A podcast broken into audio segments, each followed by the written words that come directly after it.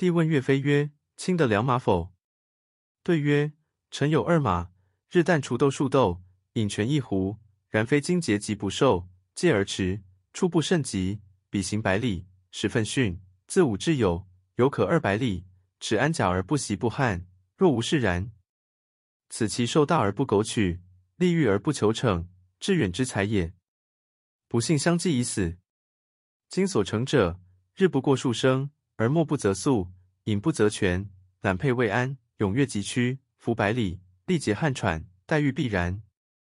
此其寡取一盈，豪逞一穷，奴钝之才也。